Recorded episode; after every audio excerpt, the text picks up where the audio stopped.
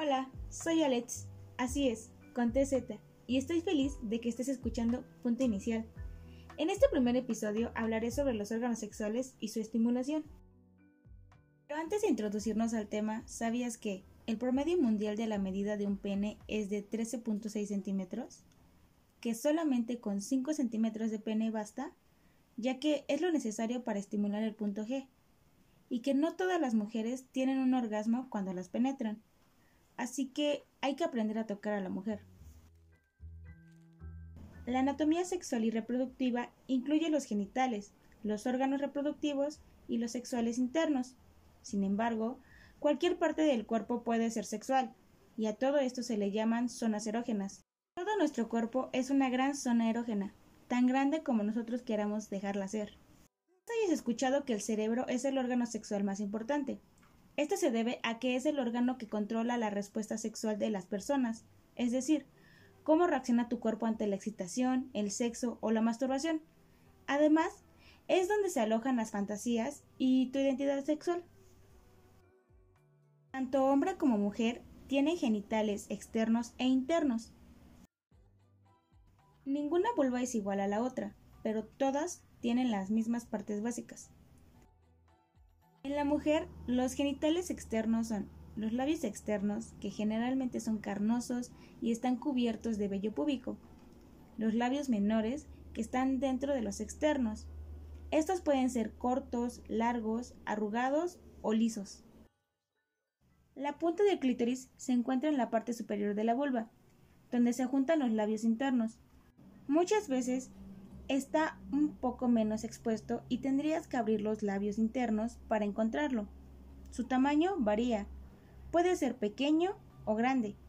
Recuerden que el clítoris es la principal fuente de placer sexual femenino. Y no amigos, el clítoris no es un mod de Minecraft. El orificio uretral es básicamente por donde orinamos. La abertura vaginal es el lugar por donde nacen los bebés o por donde sale la menstruación la vagina pueden entrar una variedad de cosas, por ejemplo, dedos, penes, juguetes sexuales, tampones y copas menstruales. Los genitales externos del hombre son el pene y el escroto.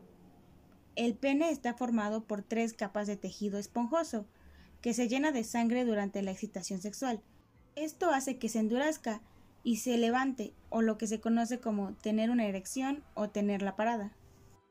Cada pene es un poco diferente. Por ejemplo, cuando se endurecen, algunos se curvan como un plátano y otros son más rectos. Sin embargo, todos los penes tienen las mismas partes. ¿Cuáles son? El glande, también conocido como la cabeza o la punta del pene. El cuerpo, que se extiende desde la punta del pene hasta conectar con el abdomen. Y tiene forma de tubo. Es muy obvio. El prepucio, que es una capa de piel que cubre y protege la cabeza, pero existen hombres con la famosa circuncisión, que algunas veces se realizaba poco después de nacer, por lo que no todos los hombres lo tienen. El escroto es una bolsa de papel que cuelga debajo del pene, contiene los testículos y los mantiene a una temperatura correcta. Si hace mucho frío, el escroto lleva a los testículos más cerca del cuerpo. Si hace calor, los aleja. Ahora hablaremos sobre los genitales internos. En el caso de la mujer son el cuello uterino, que divide la vagina y el útero.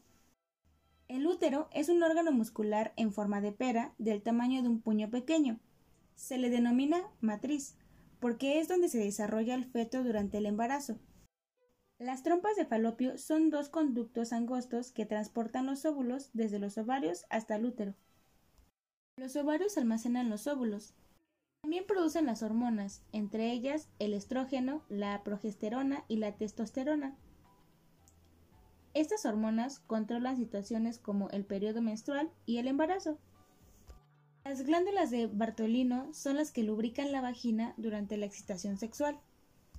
Las glándulas de Esquen son las que liberan el fluido durante la eyaculación femenina. El himen es una membrana elástica y fina, esta suele retraerse con el paso del tiempo y de hecho hay un montón de mujeres que nacen sin himen. Lo de sangrar la primera vez no pasa siempre, pero desde hace mucho tiempo se le ha dado una gran importancia para probar pureza.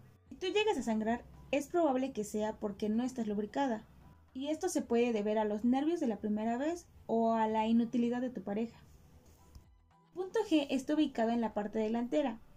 Está en la entrada de la vagina. Si lo medimos con un dedo, viene siendo la mitad del dedo, justo donde se siente una pared rugurosa. Ahora, los genitales internos masculinos son los testículos son los encargados de producir el esperma y las hormonas como la testosterona. El iridimo es un conducto en el que el esperma madura y se almacena antes de eyacular. El conducto deferente es un conducto largo y angosto que durante la eyaculación transporta el esperma. Las vesículas seminales son órganos pequeños que producen el semen. La próstata produce un líquido que ayuda al esperma a moverse. Es aproximadamente del tamaño de una nuez. Es muy sensible a la presión o al tacto, lo que muchos encuentran como placentero. Las glándulas de Cooper producen un fluido conocido como preeyaculación o líquido preeyaculatorio. Y la uretra, que es un conducto que transporta la orina, la preeyaculación y el semen para que salgan del cuerpo. También quiero dar énfasis en el punto G de los hombres, que se encuentra en el interior del recto, a unos 5 centímetros del ano, y en la pared que da hacia el frente, o sea, hacia la vejiga. Puede accederse a la próstata a través del ano, introduciendo un dedo.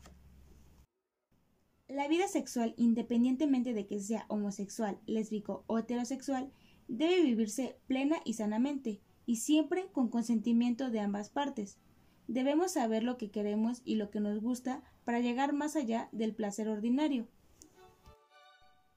Y eso fue todo por el episodio de hoy. Espero que les haya servido la información del podcast y los espero en el próximo episodio, donde hablaré de calendario menstrual, los fluidos vaginales y de cómo el esperma del hombre puede modificar el pH y el olor de la vagina. Sale, bye.